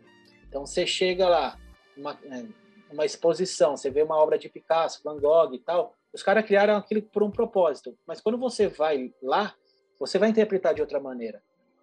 Então é muito mais naquilo que as pessoas recebem, né, do que, que elas estão falando, do que você né, tá passando. Exatamente. Então eu acredito muito nisso. Eu acho assim, cara, eu acho que tá faltando criatividade. Eu não sei também porque se cabe naquela parte que eu falei da inclusão, porque até na parte lá que o Felipe conta é muita uma elite branca, né, A, B, que está criando para um público que nem às vezes Magazine, Casas Bahia, que é um público que era pelo menos C, D lá, tal, que comprava com carnezinho. Quem está fazendo essa criação é o pessoal da A, B, entendeu? Tipo, eles não têm noção do que que é isso Exato. daí. As elites da, das agências, eu acho que também está faltando. Talvez seja isso, talvez, não sei. Eu estou tentando imaginar até um papo com você. Se você tiver outra percepção, meu, por favor, eu acho que eu estou super aberto. Uma resposta que eu estou tentando encontrar já faz um tempo, porque eu falo, não é possível que, meu, aqueles caras lá, tipo o Nizam, Washington, faziam puta propaganda sensacional que marcaram nossas vidas até hoje. A gente não consegue lembrar de uma propaganda do ano passado. Exato. A única que eu, lembrei, acho que foi também, que era do Nizam, que era do Itaú de final de ano, do tempo lá, puta, puta texto ferrado, redator sensacional, que era do Itaú lá falando do tempo, com a Fernanda Montenegro no, uhum. no texto, porra. Aquilo acho que foi uma das, das últimas que eu falei, caralho, isso aí é embora tenha, pode ser que essa semana, mas assim, não é uma coisa que eu lembro para você agora. Eu falar, meu, fala esse, esse ano aqui, uma propaganda ferrada aqui. Ou pelo menos nos últimos três anos. Vixe, eu não lembro de nenhuma. Mim uma... Eu não lembro de nenhuma. Pois é, então, aí eu não sei se é isso, se é a, a elite vai mais branca e tal, não sei o que, da publicidade em si, que está fazendo algumas coisas que a gente ou já está fazendo mais do mesmo, porque não tem de onde criar, e não está tendo pessoas também para interagir dentro das agências. É, é o que eu falei para você, ele quer esse pessoal que fala inglês, é 2%, então toda vez que você vê alguma agência né, publicando alguma coisa, ah, precisa de inglês fluente, isso eu estou falando das grandes agências, não estou nem falando de, de médio e pequeno porte, mas se, a, se as pessoas, não, que nem o Obama veio para cá e falou, meu, é, pessoas da favela podem estar na cura do câncer, o que falta para essas pessoas é oportunidade, Alguém pode fazer uma puta propaganda aí, só que, meu, você não vai encontrar aqui dentro. Você tem que trazer uhum. pessoa nova para casa aqui, entendeu? Fazer uma mistura bem legal para atrair criatividade. E eu acho que é isso, que se você tiver outro, meu, outro ponto de vista, por favor, eu estou muito ansioso para escutá-la. Não, eu concordo bastante com o que você falou, essa questão de, das elites na agência, viu? Eu, eu trabalhei em algumas agências aqui em Maringá, e preciso ser bem sincero que eu via muita gente com uma, é, uma condição aquisitiva muito grande trabalhando, por exemplo, nas partes de criação, na parte do comercial e também até mesmo de pessoas que eu já trabalhei em agência que as donas não tinham passado nem pelo processo tipo de, de uma das donas era até formada em direito. Estou falando que isso é uma das coisas que, que isso é uma coisa errada que não pode acontecer, não estou falando nisso mas ela não tinha nem tido a experiência de uma agência, por exemplo, não tinha passado por essa experiência, por esses perrengues que a gente passa, né? De, dos quatro anos da faculdade, fazer estágio quando você está é, cursando a faculdade, tendo que dividir é, é, o seu tempo entre TCC e entre as contas que você tem que cuidar quando você está sendo estagiário, quando você está sendo estagiário. Então, acredito que essa questão de, das elites na, nas agências também, elas sim fazem a criatividade ficar lá embaixo. Elas fazem, é, por exemplo, que nem você falou, distancia muito, por exemplo, uma, uma, uma, propaganda que nem você falou da Casa Bahia que tem que chegar para o público C e D. Eu acho que distancia muito sim, porque, que nem você disse, muita gente não conviveu aquilo, né? Não passou sobre aquilo. Muita gente, por exemplo, teve internet antes do que essas pessoas têm. E claro que a gente está falando aqui meio que superficial, porque a gente não tem os dados, e nessa parte os dados são importantes. E, mas, a gente tá falando, eu pelo, pelo menos eu tô falando muito mais pela vivência. Eu sou de família pobre, não, não, sou, não vim de família rica, então é, muitas vezes, até para pesquisas mesmo, quando eu preciso fazer algumas pesquisas é, para para públicos assim, eu sempre pergunto para meus amigos, que é, acho que é o melhor jeito de, de fazer pesquisa, que tem até lá no, no, que até lá no curso eu falo sobre isso, que o melhor jeito de fazer pesquisa é você perguntar para quem está nesse momento é, se você vai fazer uma propaganda na Casa Bahia, pergunta para as pessoas que são públicos CD. É, no caso, eu tenho, entre aspas, essa vantagem, né? Porque, é, como eu conheço meus parentes, todo mundo está nessa casa. É, eu já pergunto direto para eles e consigo entender o que a gente tem esse pensamento poder criar em cima disso. E eu acho que isso, aliado à falta de oportunidade para essas próprias pessoas, porque, que nem você disse, 5% só do, do, do. Que nem se disse, não, isso é dado esse, oficial, 5%. Tem até um professor de inglês que o mote dele é esse. É, venha fazer parte dos 5% fluentes do, do, do Brasil. Esse é o mote da campanha dele. E, e eu acho que é mais. Eu acho não, tenho certeza que é mais ou menos isso. Não tem essa diversidade, né? Não tem essa mistura. E aí fica, entre aspas, pobre a comunicação. É, e, fora essa, essa coisa de tecnologia que tá chegando, que todo mundo tem na mão e para de pensar. Você quer procurar alguma coisa, você já vai no celular e, ó, você tá aqui Sim. já. E mais atrelado a isso, só deixar claro, essas coisas das Casas Bahia, eu só dei um exemplo para mostrar, não é que é uma verdade, nem hoje ó, né, as Casas Bahia mudou todo o layout e tudo mais, creio que né, se atentou a isso, das mudanças que estão ocorrendo aí no dia a dia, mas eu só dei mais ou menos assim mesmo como um exemplo, né? Tipo, você vê que é um, um uma empresa que é mais, vamos dizer assim, é um outro público, um público mais C&D, e, e às vezes na agência é, é, o que ele falou, é, o Felipe falou, é coisa que, tipo, tem uma elite lá e, e o pessoal, e às vezes só chamam ele para falar, meu, é, putz, eu falei isso daqui sobre racismo, o que que, que nem uma história que ele conta lá, pô, é, a marca falou isso de estar tá recebendo um processo, tá todo mundo metendo um pau na, na parte de racismo. O que, que você acha e tal, tal, tal? E o cara só virou dentro da agência um solucionador de problema de é. racismo, é. entendeu? e é uma coisa que, meu, ridículo. E é o que ele fala, pô, eu não quero ficar. Ah, deu problema, chama o neguinho ali e tal, não sei o quê, para é. solucionar esse tipo de problema. Exatamente. Então, é, é, é uma coisa que ele próprio fala, que ele está vivenciando isso, e aí eu trago para todo mundo que talvez não deu a oportunidade de escutá-lo ou de segui-lo, mas é, é, é coisa que eu estou trazendo aqui por experiências que eu, né, eu escutei. Então, eu acho que, meu, criatividade, quanto mais se mistura, mais você tem. Então, tá exatamente. tá faltando muito para a gente publicitário aqui fazer essas misturas. Exatamente, exatamente. Bruno, de onde surgiu a ideia de criar o Fraspa publicitário? Tipo, foi desse ranço do mercado? Foi do, dos ah, problemas que a gente teve? Mas de onde que veio a ideia de criar o Fraspa publicitário?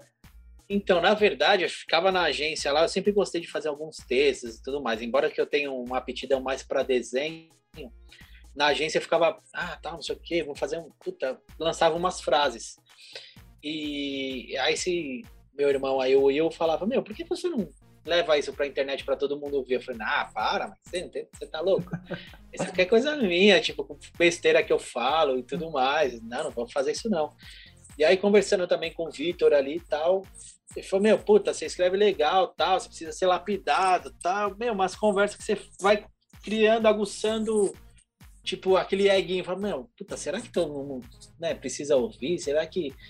E aí eu falei, meu, vou fazer uma coisa simples, então. É uma coisa que eu faço direto no Instagram, coisa que eu crio no dia, não quero ficar gerando conteúdo, é uma coisa que eu falei até para cá quando eu fiz a entrevista com uma live com ela, eu falei, meu, tem tanta gente boa fazendo conteúdo aí que, meu, eu sei que vocês se dedicam um sábado, um domingo, faz final de, vira final de semana para gerar conteúdo para galera, e eu sou mais um replicador dos que nem eu compartilho o que você coloca, compartilho o que ela coloca, vou compartilhando coisas boas que eu vejo na internet, porque eu não queria fazer isso. Eu não queria, por mais esse tempo de agência que a gente tem aqui, que é loucura, eu não queria ter mais esse tempo. E eu falei, eu não vou entregar aquilo que eu quero. Uhum. Então, puta, eu vou replicar aquilo que eu acho que é legal e que grandes pessoas que eu curto, que eu sigo, eu vou replicar no meu no, no frases lá no meu perfil.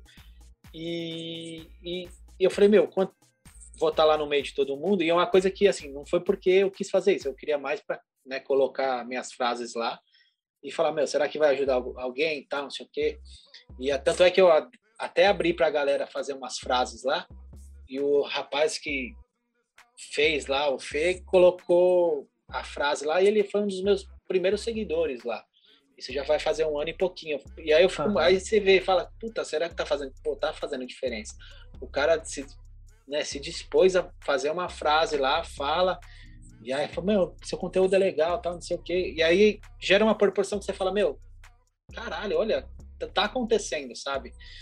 E, e aí eu também, depois, né, mais pra frente, foi essa coisa de, de saber como que o mercado tá, trazendo coisas novas, conhecendo as novas pessoas, coisa tipo que um pessoal traz de, de conhecimento é, que eu tenho que estar tá ligado nisso daí. Então, uhum. vocês criam esses conteúdos, eu falo, meu, puta, eu não sabia disso, cara. E não tem problema nenhum de não saber, entendeu? Exatamente. Porque a coisa tá tão rápida que você fala, às vezes, um, a minha esposa que trabalha na área da saúde vê um negócio no WhatsApp lá, ó, oh, eu fiz isso. Eu falei, cara, como você fez isso? Ah, você não sabe fazer? Você é publicitário? Você falou, não sei. Isso daqui, cara, eu não sei fazer.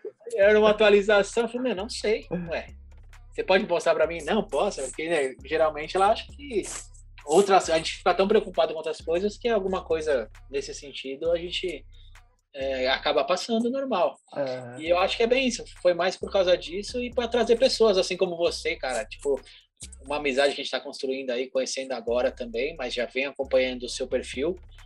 E, e é isso. É ter mais contato com as pessoas e diferente, de diferentes lugares e, e conceitos e tudo mais. Maravilhoso, maravilhoso. É, é, é, é, o fraude publicitário eu descobri através do Felipe, o, do portal publicitário, você deve conhecer ele. É, ele repostou um dia eu comecei a ler as frases assim, eu, caramba, véio, isso aqui é realmente o que aconteceu comigo em tal, em tal época. Isso aqui realmente foi o que aconteceu comigo quando eu estava em agência tal. Começava, a conexão começou a ser bem, eu falei, caramba. Que eu quero, é, eu quero mostrar isso mesmo, né? O que está acontecendo nas agências, sabe? Não pelo menos é com a experiência, é isso experiências que eu passei, que eu passo, perrengue e tal, não sei o quê, e, porra, que legal que, tipo, né, que a gente se conversa e não tô tão errado assim, né? A gente passa por isso mesmo, né? exatamente. A, a, luta diária é, é, exatamente isso que acontece. É, e, e, o mais, o mais massa é que você teve dos dois lados, né? Você trabalhou claro, acho que nem eu usei o exemplo aqui das meninas que eu falei que elas não, não tiveram essa experiência do outro lado, mas você trabalhou tanto como a criação, como hoje você trabalha é, administrando uma agência. Então, acho que isso é muito válido e muito fiel ao que você faz lá no, no, no frase publicitária. É um para ser sincero, um dos perfis que me fazem parar para ler assim. Tem alguns perfis no, no, no, Instagram que me fazem assim que eu tô passando feed, aí eu vejo, opa, esse aqui eu tenho que ler. São poucos assim. E o, o, o fraude publicitário é um, um dos poucos, um dos poucos, assim. Porque, é, e, a... e, é diferente também, né? Porque a gente vê muito, muita gente dando dicas. Eu faço isso, não tô falando que tá errado, mas é uma coisa diferente onde a gente pensa um pouquinho em ser mais criativo. A gente pensa, puto, o Bruno escreve tão bem desse jeito aqui, a gente pode até buscar pegar, pegar ali as ideias, né? O jeito que Pô, que bom, não. É, isso é, pra, é, é justamente isso, é para ser replicada e é para servir como inspiração. E até às vezes que eu chego, né, no Dia das Mulheres, que eu repliquei todo mundo e coloquei lá, porra, não desiste, que é. Tem pessoas que estão se espelhando em você. Exatamente. Então, tipo, às vezes é uma coisa pequena, mas, meu, pra mim, assim, quando você fala isso daqui, cara, tipo, dá vontade de chorar aqui, falar, caralho.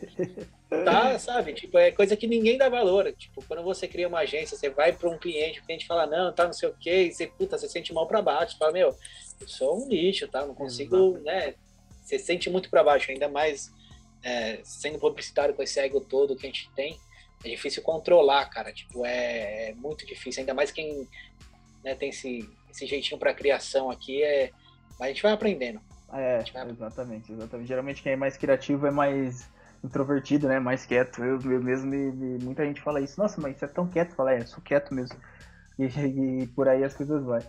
Mas, é. Bruno, é. uma, pra gente dar continuidade aqui, cara, para quem tá chegando agora no mercado, qual conselho você pode passar para essa pessoa assim? Ah, o exemplo, o Thiago ou a Vanessa que estão é, cursando publicidade e propaganda, estão fazendo planos aí, ah, eu quero ser planejamento, sei lá, eu quero ser mídia, um exemplo. Vamos pegar dois, entre aspas, extremos. Qual conselho você daria para essa pessoa, para uma dessas pessoas, no caso? É, então, é, é, até um ganchinho que eu vou dar ainda na outra pergunta do Frases, que eu queria trazer assim que eu, eu, eu vejo que pessoas hoje, né, quem está chegando agora, não sabem quem são as pessoas que estavam lá atrás e o que, que elas fizeram. Coisas que comerciais e tudo mais, por, por mais que estejam fora do, do contexto hoje, é, é aquilo que eu falo de adaptação. Às vezes tem uma puta ideia lá atrás que se você colocar hoje né, nas mídias sociais corretas, né, falando uma linguagem, porque a linguagem mudou também. Uhum. Então você uhum. tem que ter muito cuidado daquilo que você vai falar, você tem que pensar três vezes na hora que falar, porque um, um, né, um A ou um, ou um O que você coloca no masculino feminino pode se tornar um, né, uma coisa estrondosa. É, e dependendo então, da pra... comunicação hoje tem um pronome neutro, né? Então. Apesar dele não ser oficial, muita pessoa, a comunidade não binária, eu tenho, tenho, tenho já tive clientes que eu, era, eu tinha que escrever no pronome neutro. Uhum. Então, cê, assim, não é uma coisa fácil que não a é gente uma coisa passa. Fácil. E, e por mais, às vezes, da criatividade que a gente tenha, e aí voltando lá na, né, do, será por que, que a gente está faltando criatividade, é isso. A gente tem uma puta ideia legal, só que ela é morta por causa disso. Porque você tem que pensar tanto numa coisa que você fala, puta, aquela ideia criativa se tornou isso. Tipo, uhum. Se tornou um, nada. Então, quem está chegando agora, eu falaria para ela estudar em grandes lendas da publicidade. E, assim, eu vou citar algumas aqui, que hoje são minhas referências e aquilo, assim, é o que você falou. A gente vai buscar através delas, ver o que, que elas fizeram, para a gente trazer para o nosso mundo e adaptar no nosso, na nossa realidade porque o mundo é outro. Mas, tipo, Celso Loduca, Marcelo Serpa, Nizam Guarnaz, Washington Oliveto, o Hugo Rodrigues, os, os, atuais aqui, o Hugo Rodrigues, Fernando Musa e a Renata Bocker. Puta, são pessoas assim, tipo, trabalham em agências, ditam o mercado, porque são pessoas que estão lá, são CEOs de grandes agências, tem grandes agências, tem grandes clientes na, na, nas mãos, uhum. como Magazine Luiza, Chevrolet, meu, e e eles sabem, o, eles são as primeiras pessoas que falam, meu, tá indo por esse lado. Então, se você tá nessa pessoa colado nela, você sabe o quanto rápido está mudando e você vai falar, meu, vai sinalizar primeiro e você traz para sua agência ou para alguém lá, fala, ó, vai mudar sim, por mais que você vai chegar no seu cliente vai falar, meu, o futuro agora é, sei lá, chegar na internet aqui vai vai sair uma, um cheiro da internet e tal, não na, na TV aqui vai, vai ter uma sensação de cheiro. O cara fala, mas você tá maluco? Falo, não, mas tá, embora os caras não vão acreditar, mas depois de cinco anos, que nem. Eu lembro que uma palestra que eu tive na faculdade foi um pessoal da Globo e falando que a TV era em tubo ainda. Uhum. Então eu falei, meu, não, vai, as TVs vão diminuir, a Globo vai ter.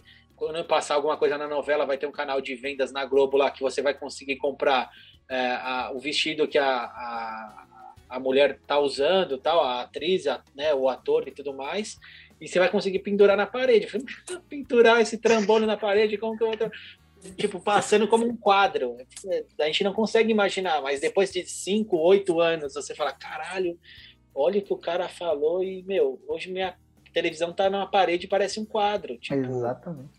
Cara, que sensacional. E tem pessoas assim, e aí, voltando, né, quem você deve seguir, se você pegar o Petrônio Correia, que é um cara né, totalmente político, eu tenho um livro dele aqui da, da agência MPM, que também tem os sócios, o Luiz Macedo e o Antônio Mazu, Ma, Ma, é, Mafos. Mafos, Mafos. É, ele, eu achei, é uma coisa mais política, é uma coisa que eu não gosto e uma coisa que também que eu venho do, do, do Oliveto, que ele também não gosta, que é fazer marketing para né, para política. Então é uma, é uma coisa muito mais antiga, mas eu acho que assim é bom você saber que ele existe, pelo menos. Uhum.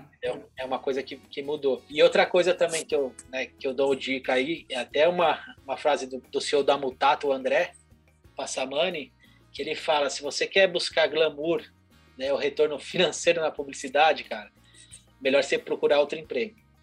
Vai fazer uma outra faculdade, vai fazer economia. Exato. Sei lá, alguma coisa nesse sentido, porque vai para a área financeira, porque mano, banco de investimento, porque a grana é muito maior lá e o glamour também. Na publicidade você dá muita coisa como é, decepções, você vai passar raiva, né, na publicidade. Só que aí até fica o mote aí, né, para você colocar lá no, no cartãozinho. Se nada disso der certo, cara, monte a sua agência, cara, e faz o seu propósito. Então eu acredito assim, você vai passar muito perrengue, né?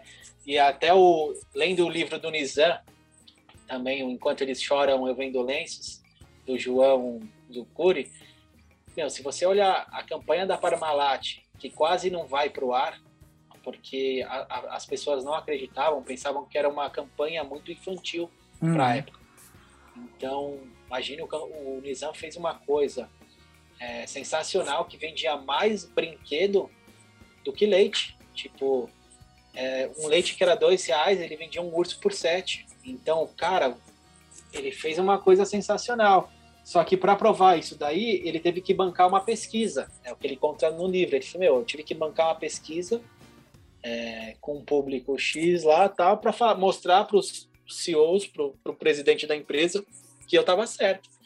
Então, tipo, às vezes você vai, você vai, às vezes você não vai ter essa grana para bancar, você vai se decepcionar por causa disso, mas, cara, se nada der certo, monta sua agência, vai, vai devagarzinho, que, cara, tá dando certo para mim, pode dar certo para você também. Então, olha para essas pessoas aí. É, glamour você não vai encontrar aqui na publicidade, você vai passar muito perrengue. Hum. E, meu, bem-vindo. Você é um dos nossos. E se vocês precisarem, podem contar com a gente. exatamente. exatamente. Exatamente. Brunão, se ah, três pessoas assim naquele sábado, pós aquele sextou, que foi uma porcaria, teve cliente reclamando de campanha pra cacete, aquele, nossa, aquele dia tenebroso mas que no sábado, se, tivesse, é, se pudesse convidar três pessoas para tomar aquela breja, seis horas da tarde, no, no, no, claro, quando a gente voltar em tempos normais, a gente uhum. agora. Mas se tivesse três pessoas, se pudesse, se quisesse convidar é. para tomar a breja, quem seriam essas três pessoas? Essas três pessoas vivas ainda, né? Cara, tem três pessoas que eu me espelho hoje, que é a Dani Cachiche, ela é hoje ela é vice-presidente de marketing da Pepisco, mas ela já passou pela Unilever, ela fez toda aquela transformação de, de, de, distribuir mais de vários segmentos e produtos dentro da Unilever, né? Então ela é uma mulher assim, tipo, que eu me espelho. Ela até faz um, ela tem um podcast também que é Free Fire, não? Free Fire? Não, é Putz, agora eu esqueci o nome. Você acredita?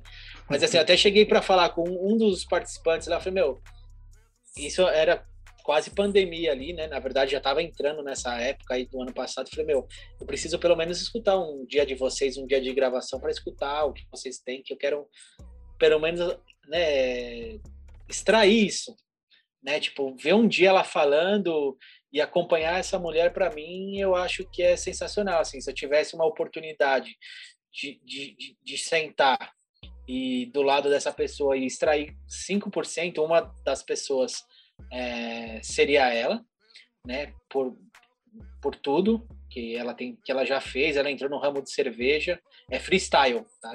Agora lembrei o podcast. Ah, tá. É. E... Já tô procurando aqui já. É. Pode. Ela até parou agora, tipo, acho que ela acabou de fazer as coisas em dezembro, aí hoje não tem mais. Ela, é, não sei por causa da pandemia, e ela é uma mulher, tipo, totalmente ativa no mercado. É o que eu falo, é, ela não é agência e ela é cliente. Então é o outro lado então, que é bom você escutar e é, bate muita coisa, assim, que eu me espelho nela.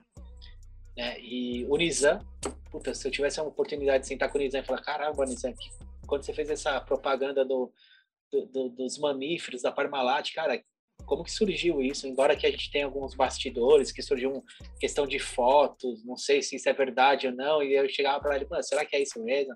foi um fotógrafo que você meio que roubou a ideia, você pegou a ideia na frente do cara e tal, que é coisas que né, são de bastidores, e o Oliveto. Então, essas três pessoas, eu. Cara, se Deus quiser ainda, se. Que nem o Oliveto fala, hoje a minha profissão dá oportunidade de trabalhar com aquelas pessoas que eu sou fã. Então, quem sabe um dia aí mais para frente, e elas estando vivas, passando por tudo isso aí, porque né, ninguém sabe o dia de amanhã, até eu mesmo. Uhum. Mas sentar um, ficar cinco minutos trocando ideia numa roda, assim, eu acho que seria essas pessoas. E para você, Marcão, que que você, quem seria essas pessoas? Cara, o Oliveto. Tem, com... Eu te peguei. Não, o Oliveto, com certeza. O Oliveto é, com certeza. A primeira vez que eu vi falar dele foi quando ele foi sequestrado. Tudo bem que foi de um jeito ruim, né? Mas eu lembro que eu tinha 11 anos e foi a primeira vez que eu nem sabia, não fazia a mínima ideia que um dia eu ia cursar quem publicidade. Era, né? e, quem era primeiro e que um dia eu ia cursar publicidade. Mas o Washington Oliveto, a primeira vez que eu vi dele foi falar lá em 2000 quando ele foi sequestrado. E eu lembro, eu lembro, são uma das poucas memórias que eu tenho quando tinha essa idade, mas eu lembro da notícia, tudo certinho, porque ele já era o Washington Oliveto, né? Uhum. É, o David Ogilvy, que para mim ele o livro dele Confissões de Publicitário para mim é o melhor livro de, de uhum. publicidade, de, de todos os sentidos, de planejamento, de. Isso porque ele nem fala, ele nem fala de planejamento, mas o livro dele, para mim, Confissões de Publicidade, toda vez que alguém me pergunta assim, ah, eu preciso de um livro de criatividade, lê, é, lê Confissões de Publicidade. Ah, eu preciso de um livro de, de redator, lê Confissões de Eu indico esse é. livro a, a dar roda, assim. É, pro, pro é, mundo, e muita assim. coisa que você tem que, entre... assim, na verdade, tra trazer para esse mundo de hoje, né? Porque Sim. muitas coisas que colocam lá, aí você tem que ter essa percepção também. Tem que ter essa percepção. É, igual uma coisa, uma coisa que ele. Várias, entre, quer dizer, ele todas as coisas, palavras escritas lá são maravilhosas. Mas é. quando ele coloca assim 11 coisas que que você precisa saber sobre ter uma agência e sobre publicidade é a que mais me toca assim, que foi mais ou menos aquilo que a gente está falando na parte de das agências, da falta de diversidade. É, o que me pegou bastante é se você coloca um homem para fazer um comercial para mulher, claro, ele deu esse exemplo mais para a gente entender uhum. o, o entrelinha, você comete um grande erro. Se você tem, se você gerencia uma agência que faz esse tipo de coisa, você comete um grande erro. E é mais ou menos aquilo que a gente falou, e eu acho que isso é muito importante para para quem quem quem está escutando a gente aqui é muito importante você ter essa percepção e ler esse livro porque esse livro é, tudo bem, a gente precisa levar algumas coisas em considerações. Ele até coloca no, no, no, no prefácio dele que esse livro foi escrito em 1952. É, tem que trazer para o conceito atual. Tem que trazer para o conceito atual, porque naquele tempo ele era uma outra pessoa. Claro, não foi ele, foi uma pessoa. O mundo era, né? O mundo era totalmente diferente. então é sempre, mas sempre é importante ler esse livro porque o, o cara era brabo, que nem a gente fala hoje. Ele é, é. Uma das, ele é uma das minhas maiores referências, assim. É, então, eu já li o livro dele umas duas, três vezes e parece assim que é é, não, eu tenho ele, foi um dos primeiros livros também que, assim, é sensacional. E é o que eu falo, é, quando a gente né, tá trazendo essas pessoas para né, ver publicidade e tudo mais, é ver o que, que essas pessoas fizeram e traz para o conceito atual, tipo, faz um, uma adaptação. É, tudo é adaptável hoje. Uhum. Né? Então, é, eu acho que é, é, isso que, é mais ou menos isso que você falou, a essência que eu quero trazer é isso. Cara, olha o que, que esses caras fizeram, traz para o dia de hoje. Eu, eu acho que tá faltando esse start pra gente. A gente não tá sabendo traduzir o que, esses caras falaram. Exatamente, exatamente. É maravilhoso. Eu acho que, tipo, ele é um dos maiores exemplos, assim, de que como ser atual, como ser, como ser atemporal. Para mim, ele é um dos uhum. maiores exemplos, assim, assim como Washington. Mas é como eu, eu, eu, li esse livro, eu só li esse livro dele, eu não sei nem muita informação sobre ele. Também nem preciso saber. Que esse, acho é, que essa outra tá tudo, é. essa coisa maravilhosa que eu nem Pra não se decepcionar, né, se tiver alguma coisa. tem, esse lado, tem esse lado aí também. E o terceiro, cara, eu vou trazer para um, pra um carioca, que eu acho que você deve conhecer ele, que é o Anderson Gaveta, velho. Uhum. Cara, o Gaveta, ah, para mim, ele é maravilhoso. Ele é um cara que se a gente for, não, Marcos, você tem um sabadão aí, ó. Sexta foi uma bosta, vou tomar uma beija, quem que é? Uhum. Gaveta, Washington Oliveto e o David Young.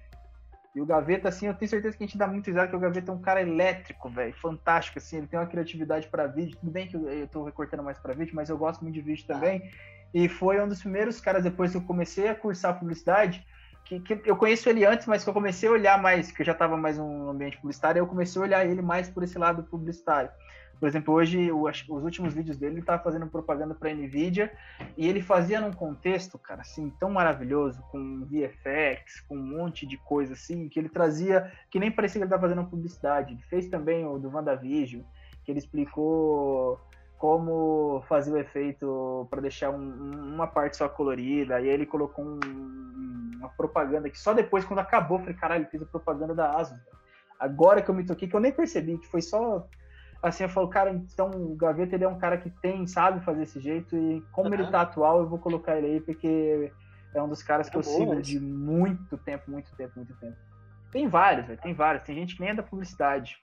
Tipo o Jovem, Nerd, o Jovem Nerd, o Agasal, que também são bons pra caramba. Comece, prático, o primeiro podcast que eu escutei foi deles. O primeiro podcast que eu escutei foi deles, lá em 2014. Sim, é, é, não, é. Então são tem muita gente. Mas esses três. É, o Merigo também que é o que eu escuto, que é do B9, ele e o pessoal do Jovem Nerd é os primórdios sim. aí do podcast, cara. Tipo... Sim, sim, sim. Então acho que são esses três aí que eu falava, ó, esses caras são caras assim. Ai, deixa eu pegar uma menina para eu não fazer nenhuma cagada. Você falou da menina da, da, da Pepsi, eu escutei o podcast dela também lá no Media Online. Eu escuto muito o Media Online e o podcast, que são, que são Cara, coisas assim escuta ela ela tava na cervejaria ainda, se eu não me engano. Mas é o código aberto do B9. Então, nos primeiros podcasts, você vai encontrar ela. Uhum. É sensacional, cara. Tipo, é. Você vai curtir. Eu acho que você vai se identificar bastante, eu, eu acredito. Maravilhoso. E muitas pessoas aqui tá escutando eu também. Maravilhoso, maravilhoso. Cara, uma menina, vou pegar atual também, que eu acompanhei mais, então não, não quero ser injusto com quem eu não acompanhei. Apesar da, da, de muita gente não gostar da Anitta, mas eu queria conversar com ela para entender como que ela como que ela conseguiu se inserir nesse ambiente de marketing, querendo ou não, é, tudo aquilo que passa na, no, no, no, no, na série dela é verdade. Ela não, ela simplesmente ela chegou lá, mas ela não teve uma formação tradicional publicitária, nada.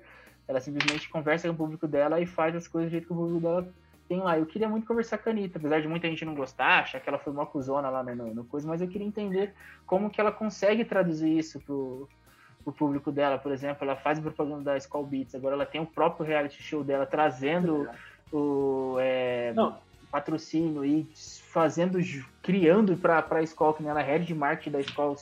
Queria entender. Não, como... ela é muito business, né? Tipo, é, é, é tipo o Whindersson Nunes, é tudo que põe a mão, não, tem um Vira, dom né? de crescer. É, tipo, é sensacional. Cara, sensacional. E a, a, também a japonesa do BBD também tem a linha de produto dela. A, a Sabrina, você fala? A Sabrina Sato. Sabrina, Sabrina também é. Também, tipo, é, todo mundo falava, ah, não sei o que, não sei o que lá, mas, mano. Burra, né? Burra. Mano, tem uma visão ferrada do mercado. O, o Bola tá escutando o podcast, o Bola tava falando com o, o Rodrigo Vilela lá, ele, tá, ele falava sobre isso. Nossa, eu vejo tanta gente falar que a Sabrina é burra, ele fala, ah, Bruno, Sabrina, ele fala assim, ah, Sabrina é burra mesmo, ganhando 10 é. milhões por um publi. É, fechando, eu quero ser burro assim. É, fechando acordo com, não sei, com outra marca, ela fechando acordo sem assessor, ela falou, nossa, Sabrina é bem burra assim. Ele fala assim, a Japa é bem burra, aquele jeito de bola, a Japa é bem burra assim. Ah, é sensacional. Mas, Brunão, queria agradecer, cara, esse bate-papo. Cara, acho que, que tem aqui. muito tempo, hein, cara? Acho que ficou até maçante demais. Espero que todo mundo escute até o final. Se estão escutando, chegaram até aqui. Cara, já, eu, já tô muito feliz, cara. É, não, mas pra mim tá. Eu, quando eu comecei, eu queria que fosse assim mesmo, fosse episódios assim, onde a gente trouxesse. É, trazesse bastante, bastante experiência, assim, compartilhasse bastante, e claro, fosse nesse bate-papo que foi aqui.